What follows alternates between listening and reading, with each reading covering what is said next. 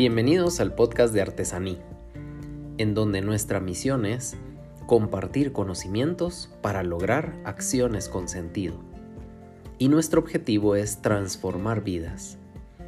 Yo soy Alejandro Lago, fundador de Artesaní, el cual es un centro de capacitación y psicoeducación. Tengo 16 años de experiencia en el campo de la psicología clínica y soy catedrático universitario. En el episodio de hoy hablaremos sobre el órgano del sentido y descubriremos a qué se refiere este término logoterapéutico y cómo utilizarlo para encontrar el sentido de nuestra existencia.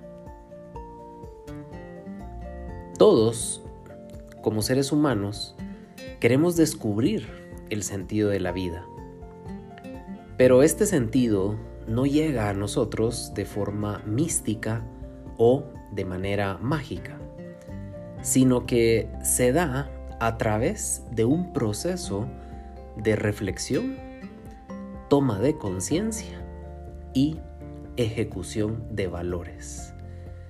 Estas tres acciones son las que nos permitirán poder descubrir el sentido de nuestra vida. Nuestro sentido de la vida es individual y único para cada uno de nosotros y se produce a través de acciones que nosotros ejecutamos.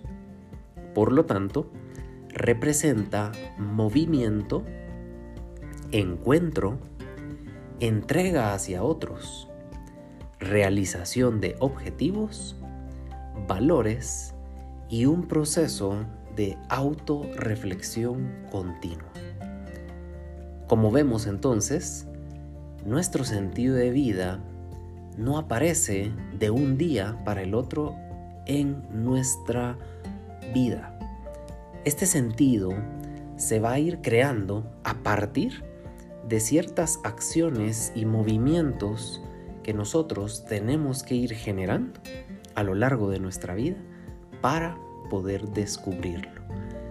Quiere decir entonces que implica una acción y un compromiso para con nosotros mismos y de esta manera poder descubrir ese sentido que hay detrás de cada una de nuestras acciones. Debido a ese proceso de autorreflexión continua, es que la logoterapia indica que es la conciencia el órgano del sentido. Lo que nosotros llamamos el órgano del sentido es entonces nuestra conciencia. Y solamente podemos descubrirlo a través de ese profundo proceso de reflexión. En su libro Fundamentos y aplicaciones de la logoterapia, Víctor Frankl nos enseña lo siguiente. De hecho, el hombre es guiado en su búsqueda de sentido por la conciencia. La conciencia puede ser definida como la capacidad intuitiva del hombre para descubrir el sentido de una situación. Significa entonces que es nuestra conciencia a través de esa capacidad intuitiva lo que nos permite ir descubriendo el sentido que se esconde detrás de cada situación, evento o acción que nosotros generemos a lo largo de nuestra vida. Pregúntate, ¿cuánto tiempo dedicas al día para reflexionar sobre ti mismo o sobre ti misma? Hemos estado hablando que descubrir el sentido de la vida implica un proceso de autorreflexión. Por lo tanto, es importante que te preguntes si estás dedicando tiempo para reflexionar acerca de ti mismo o de ti misma. Pensar en nuestra vida, descubrir lo que nos motiva y nos produce felicidad auténtica, es lo que nos ayuda a descubrir lo que es verdaderamente importante para nosotros y con ello establecer el sentido de nuestra vida. Víctor Frankl nos enseña que el sentido no solo debe, sino que puede encontrarse. Y la conciencia guía al hombre en esta búsqueda. En una palabra, la conciencia es un órgano de sentido. Se podría definir como la capacidad de rastrear el único e irrepetible sentido que se esconde detrás de cada situación. Por lo tanto, si yo verdaderamente llevo a cabo ese proceso de autorreflexión profunda y de forma diaria, es muy probable que pueda descubrir qué es lo que en verdad me motiva día con día, hacia dónde quiero dirigir mi vida y qué acciones voy a comenzar a ejecutar para lograr alcanzar ese objetivo, esas metas y sobre todo ese sentido de vida que me estoy trazando y que estoy descubriendo. Por lo tanto, es importante que te dediques tiempo para reflexionar sobre tu vida. No dejes que las acciones del día a día pasen a ser más importantes que tú y tu propósito vital. Cuando nosotros dejamos que las actividades del día a día tomen esa importancia sobre nosotros mismos, es cuando comenzamos a abandonarnos. Y es cuando dejamos de vivir nuestra propia vida y de buscar nuestro propio sentido de vida. Por lo tanto, dedica cada uno de tus días a descubrir qué es lo que en verdad alimenta ese propósito vital en tu existencia. Al decir que el sentido de la vida se descubre a través de acciones, debemos mencionar la realización de valores. Y un valor es una acción que ejecutamos para pasar del sedentarismo a la realización de un objetivo. Solo de esa forma nuestra existencia tiene un sentido. De lo contrario, andaríamos por nuestro planeta solamente vegetando, solamente robando oxígeno. Cada valor o acción que realizamos debe tener un propósito dirigido hacia una meta en particular. Nosotros no somos seres de azar, somos seres de conciencia. Y como tales debemos dirigir nuestras acciones hacia un objetivo para que éstas tengan un sentido. En su libro Logoterapia, la búsqueda de sentido, Elizabeth Lucas refiere que la conciencia es una comprensión de valores anterior a toda moral, que lleva a cada uno de nosotros de manera intuitiva. Es el sentir ético originalmente inconsciente, que forma parte de nuestro equipamiento básico existencial. Lucas entonces nos enseña que ese sentir ético está basado en las acciones y decisiones que tomamos para con ello darle un sentido a nuestra existencia. Por lo tanto, descubrir mi sentido de vida tiene que ver con acciones, tiene que ver con ejecución de proyectos de vida. No tiene que ver con el azar, no tiene que ver con la suerte, tiene que ver con un compromiso de acción que nosotros ejecutamos día con día. Y es a través de la realización de esas acciones o de esos valores como nosotros realmente podremos darle sentido a la vida.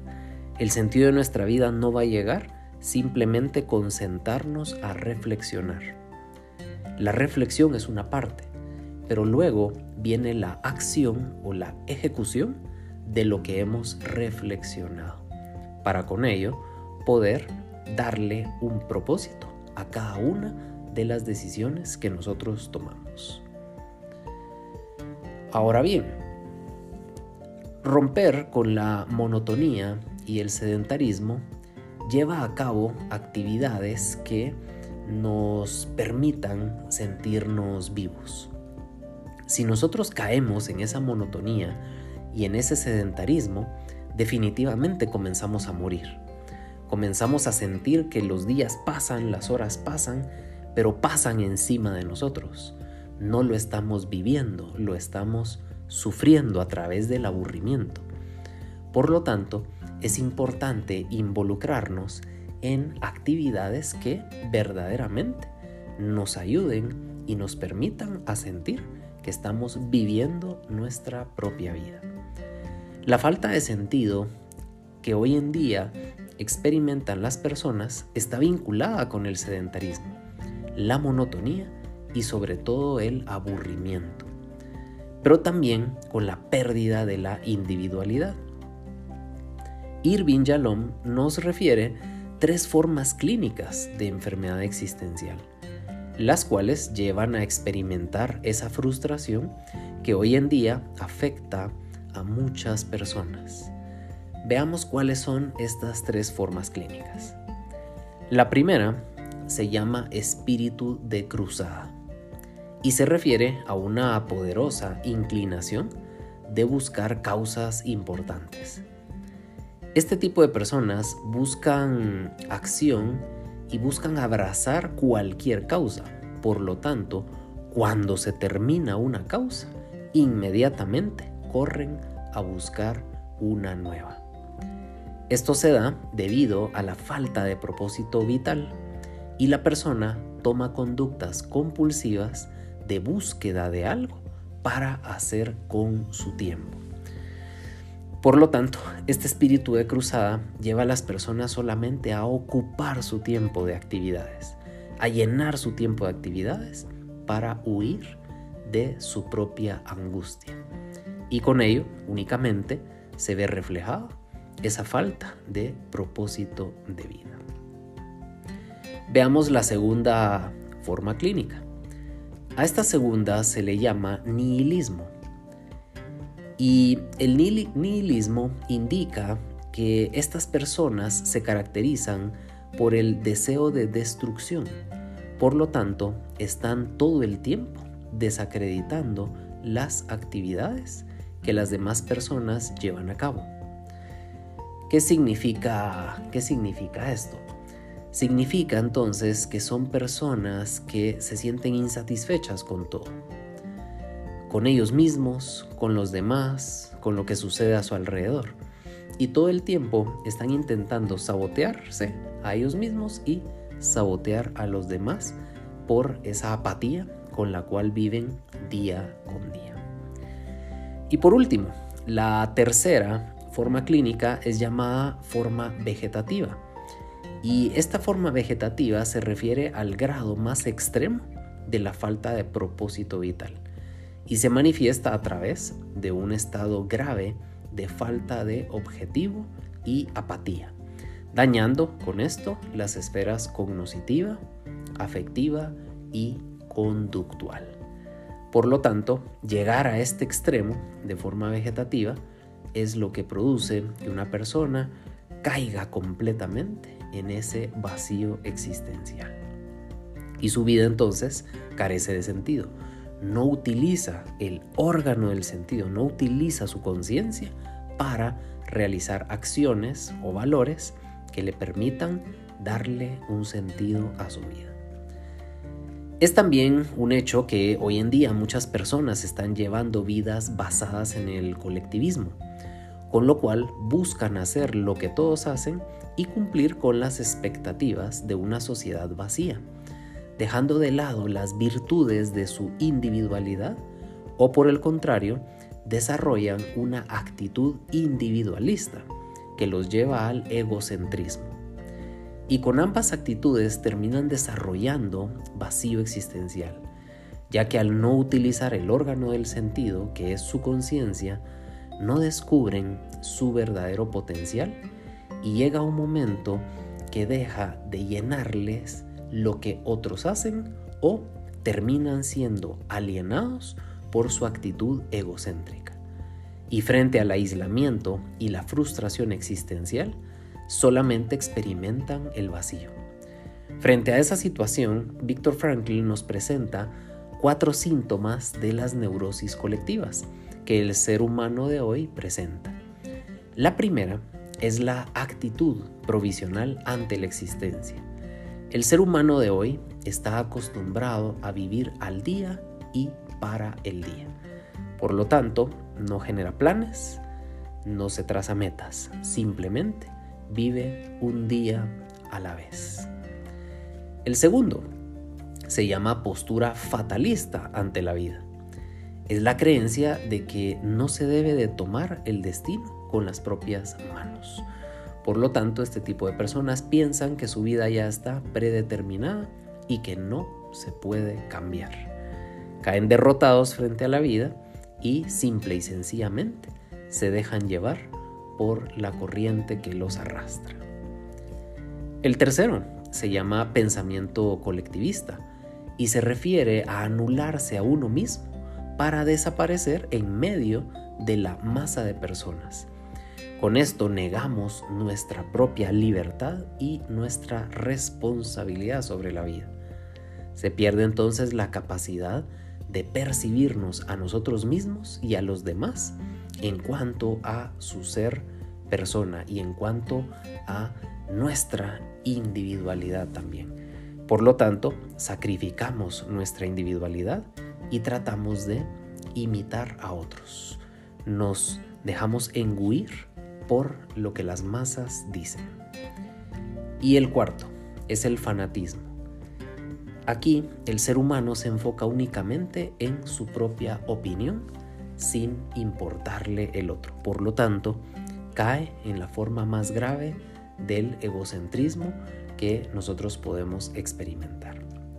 Entonces, no podemos vivir nuestra vida basados en el colectivismo, no podemos vivir nuestra vida llenando las expectativas de los demás y tampoco podemos vivir nuestra vida negando nuestra individualidad. Para ello necesitamos conectar con el órgano del sentido, el cual es nuestra conciencia, y será nuestra conciencia lo que nos guíe hacia el camino correcto, el camino que le da un propósito a nuestra existencia el camino que nos enseña que debemos ejecutar acciones, el camino que nos permite no solo sentirnos felices y satisfechos con nuestra vida, sino que también comprometidos por hacer algo con nuestra existencia mientras estemos vivos. Muy bien, los invito a la reflexión del tema que hemos compartido en este episodio y a buscar siempre su equilibrio emocional y su crecimiento personal. Si desean más información sobre nuestros talleres y cursos, pueden visitar nuestra página web www.artesani.com.gt o contactarnos a través de nuestras redes sociales encontrándonos como Artesaní Consultores. Les espero el próximo martes con un nuevo episodio de nuestro podcast. Que tengan un excelente día.